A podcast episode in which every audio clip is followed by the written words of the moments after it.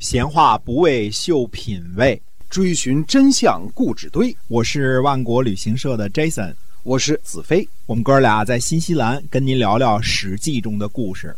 各位亲爱的听友们，大家好，欢迎呢继续收听《史记》中的故事，是由新西兰万国旅行社的 Jason 为您讲的。那么我们今天呢继续书接上文。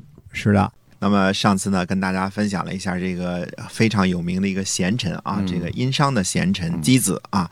那么箕子呢，最后被武王呢封在朝鲜，以示不臣。什么意思呢？我们说这个天下都是要画五个圈的啊，各自尽不同的义务，对吧？对。那么朝鲜这个地儿呢，估计连这个最基本的义务都不尽了。呃，最基本的义务是什么义务呢？就是荒蛮之地的这个荒蛮之王啊，蛮王啊，呃，中王一辈子呢要来。进贡一次，要来朝拜一次就完事儿了啊！其实这些荒蛮之王呢，就是中王来一次的时候呢。进贡的东西少，拿回去的东西多，跟刘老师似的。进城了，对，进大观园，你想，历来都是这个天朝大国啊，就好多东西呢，赏赐你点，拿回去吧，啊，都是这样的，都是一种安抚、拱卫的心理啊。这个是荒蛮很远的地方，我们显示天朝的威望。嗯，那么只是对你大家互相客气客气，你是表面上服务，实际上你该怎么自治怎么自治，也不收你税啊，也不让你尽义务。呃，对于很远方的就这种处理。那么朝鲜，我估计。贡也不用进了，一辈子也不用来一回了，就就这样以示不臣，这是武王的这个意思。那么，呃，箕子这一家呢，在这个朝鲜呢，做了很多代的王啊。如果现在有什么南韩人、北韩人说这个跟中国没关系什么之类的，那么您告诉他是这个从周武王的时候，我们就封你们那儿做国王去了啊，就一直统治很多年。到后来，这个箕子家族被废掉的也是汉人。是这个西汉初年的时候的一个将领，这战乱的时候的一个将领，战国末年的。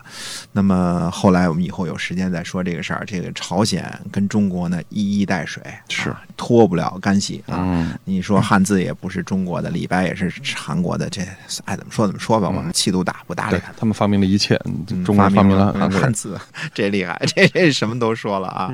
那么我们说呢，周初的故事呢，其实呃特别要讲的一个人呢，就是。周公，那么周公呢是一个非常的了不起的一个政治家，等于说这个周朝的安定呢，实际上是靠周公来安定的。周公旦，周公旦，对，这个周公旦这事我们说呢，古人的这个叫法呢，好多名字呢是专有名词，嗯周公旦或者叫周公，就是指就这一个人，就这一人。呃，始皇帝或者秦始皇就是指这一个人。嗯，那么他以前呢，比如始皇帝在没这个。把六国汤平以前呢，呃，他叫秦王政，嗯啊，这是他的专有名词。对，他过了这段就叫秦始皇，嗯，再往前一段他叫太子政。他一辈子我估计不会有人说嬴政，对，点名哈，嬴政到了吧？嬴政举手，没有，嬴政同学不会有这么叫法的，别人也不会对他有这种称呼。那现代人呢，说他姓嬴，是他们这个家族都姓嬴，那就硬给他加一块了，说叫嬴政啊。那周公旦呢，你要给加成鸡蛋，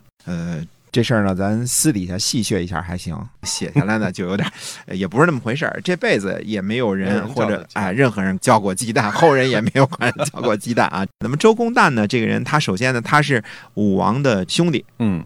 上阵亲兄弟，当虎父子兵，当虎亲兄弟上上阵父子兵啊，说反了啊！哎，他是这个呃十兄弟之一。那么他跟其他的兄弟不太一样呢，他从小的时候这人就很好，德行也好，嗯，也聪明啊，也非常的明白这么一个人。他在十兄弟当中呢，是又孝顺又仁义。又聪明的这么一个人，非常的突出。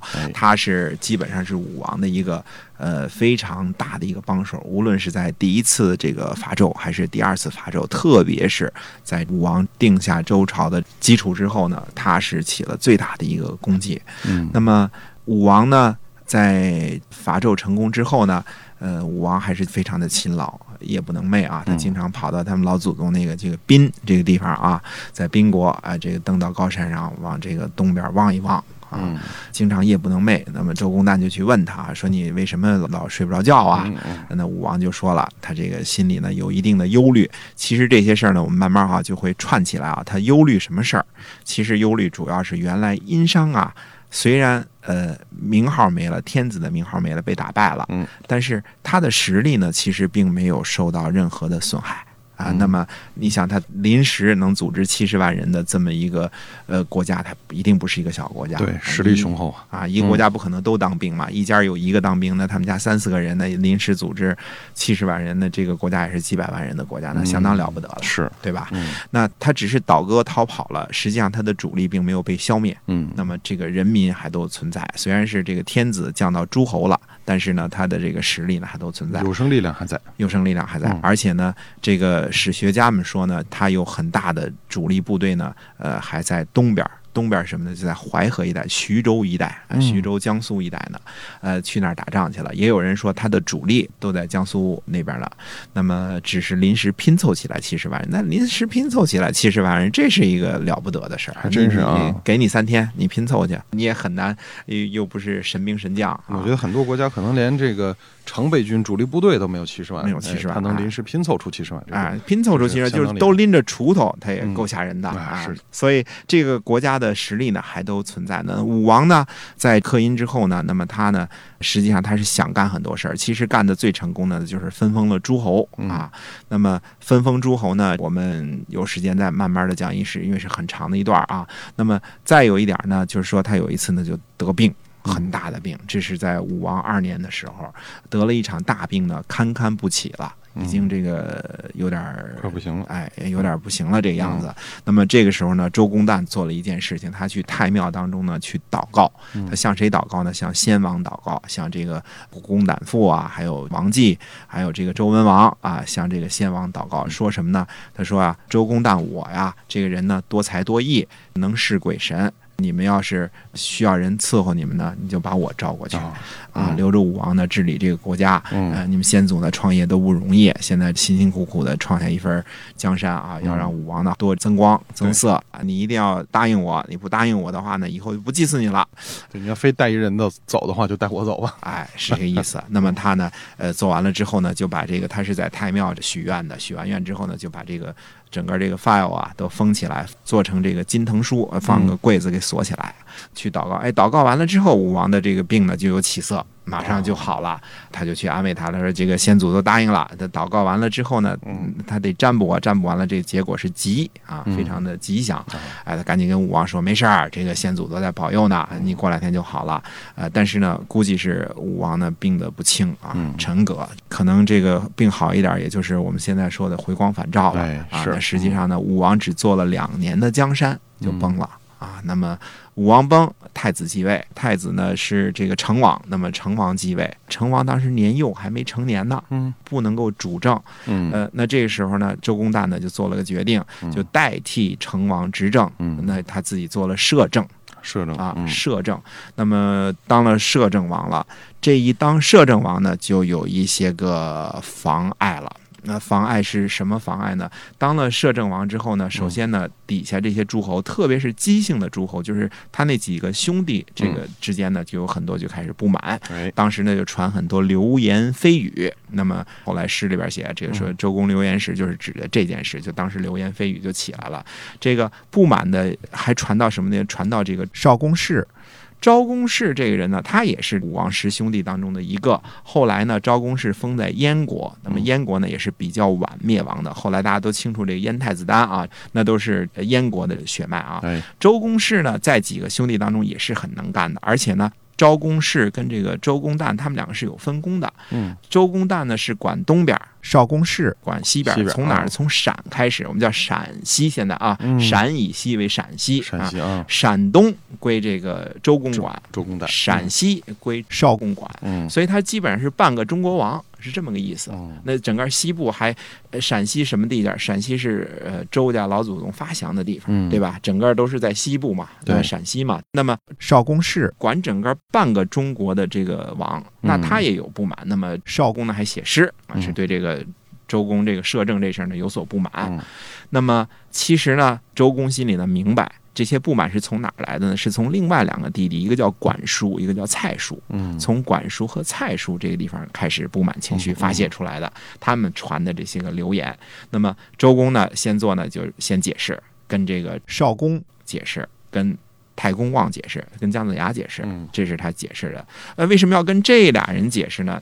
少公是管着西部中国的中国王，嗯对吧？这个人是实力在手，实权在手，是弟弟。他如果是真不满了，这事儿就闹大发了，哎闹不好弄个东西分治或者什么之类，那就麻烦了。哎，嗯所以一定要跟他解释，解释说以前呢也有摄政，从大顺那时候就有摄政。那么摄政呢，我不是为了篡位，而是为了现在这个成王太年轻，所以要一定要把他扶上去。嗯哎，解释一下，这昭公呢非常是理解人的啊，听了解释之后明白了，说爽了，这事儿就不用解释了。嗯啊，还解释谁呢？跟太公望就是姜子牙解释，因为太公望啊，我们说我们有点是前后有点顺序倒啊。嗯太公望是首封，第一封就是封功臣太公望。嗯呃，武王称他为什么呢？叫师上父，嗯呃师之上之父之，又是师傅，又是军师，当父亲一样的师上父啊哎。太公望或者叫姜子牙啊，我们嗯大家都知道，跟他写信解释为什么跟这俩人写，这俩人是绝对的实权人物。太公望，我们首先说了，